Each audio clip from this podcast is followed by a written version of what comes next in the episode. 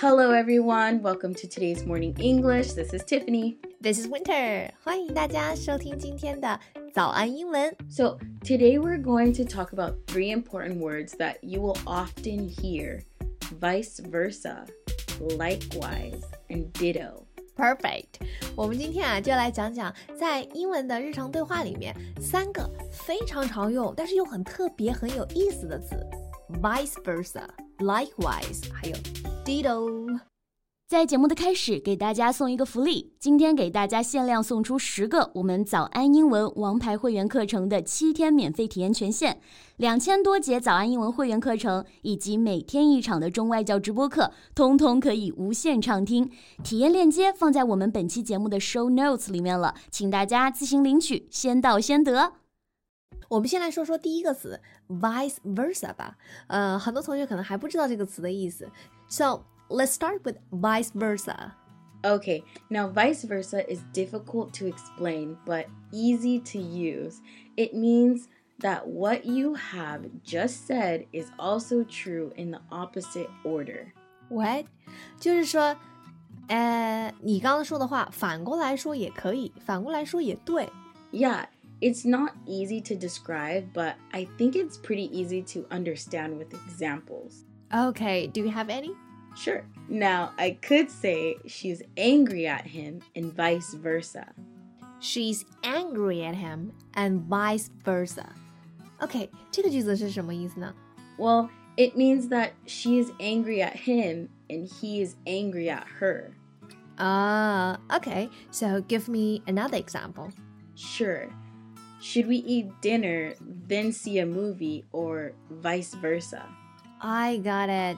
So you are asking if eat first, then see a movie, or see a movie first and then eat. Exactly.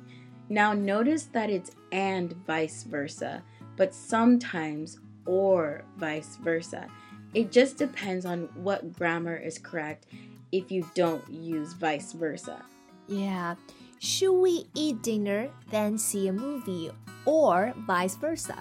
如果这样问啊，其实就是说啊、我们应该吃完饭去看电影，还是反过来看完电影再去吃饭呢？对吧？Or vice versa？大家注意到了吗？当我们是在问句里面的时候，我们用到的是 or vice versa。但是当我们是用陈述语气的时候，像我们前面讲到的那个句子，She is angry at him and vice versa，我们用到的词就是 and and vice versa。 Exactly. Why don't you try one? 啊、o k 嗯，the chicken comes from the egg and vice versa。 Perfect. The chicken comes from the egg, and the egg comes from the chicken. Good job. and vice versa，彼此彼此，你也不赖。 Very good. okay, so what's the second word you wanted to talk about? Okay, it's likewise. Likewise. It's said when we agree with a statement or a statement also applies to us. Likewise. Yeah. So I could say, nice to see you, and you could say, Likewise. yeah. Here, it's the same thing as saying, it's nice to see you too. 啊，其实 likewise 就是表示一样，我也一样。嗯，那这个用法我们平常口语里面用的多吗？常见吗？ Oh, yeah. It's much more common than vice versa because it can be used anytime you agree with a sentence. For example, if I say, I like blue more than yellow, you could say, Likewise，我也是。 right.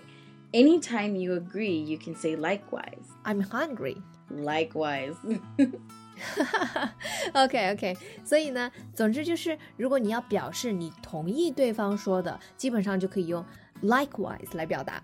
只是提醒大家，这个注意一个发音的小要点，就是这个词啊，它的拼写是 like l i k e，再加上 wise w i s e，这个词最后要发浊辅音 z，likewise，声带是要震动的，大家不要发成了 s 的音，但是 likewise。 likewise. 嗯 All right, there's one more word I wanted to mention today Okay, go ahead. ditto.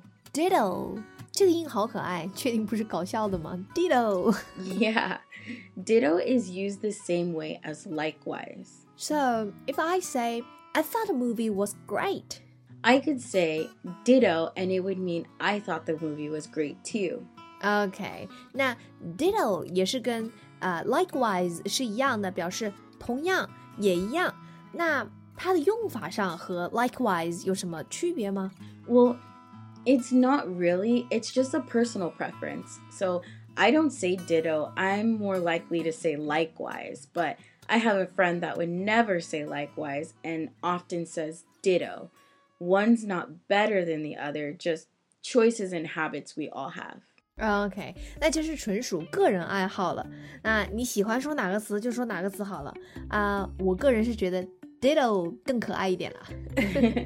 well, that's all the time we have today. 是的。今天的节目就到这里了。如果节目还听得不过瘾的话，也欢迎加入我们的早安英文会员。成为会员，您就可以无限畅听我们每天一场免费的中外教直播课，以及两千多节原创系统课程了。今天我们限量送出十个七天免费试听权限，试听链接放在我们本期节目的 show notes 里了，请大家自行领取，先到先得。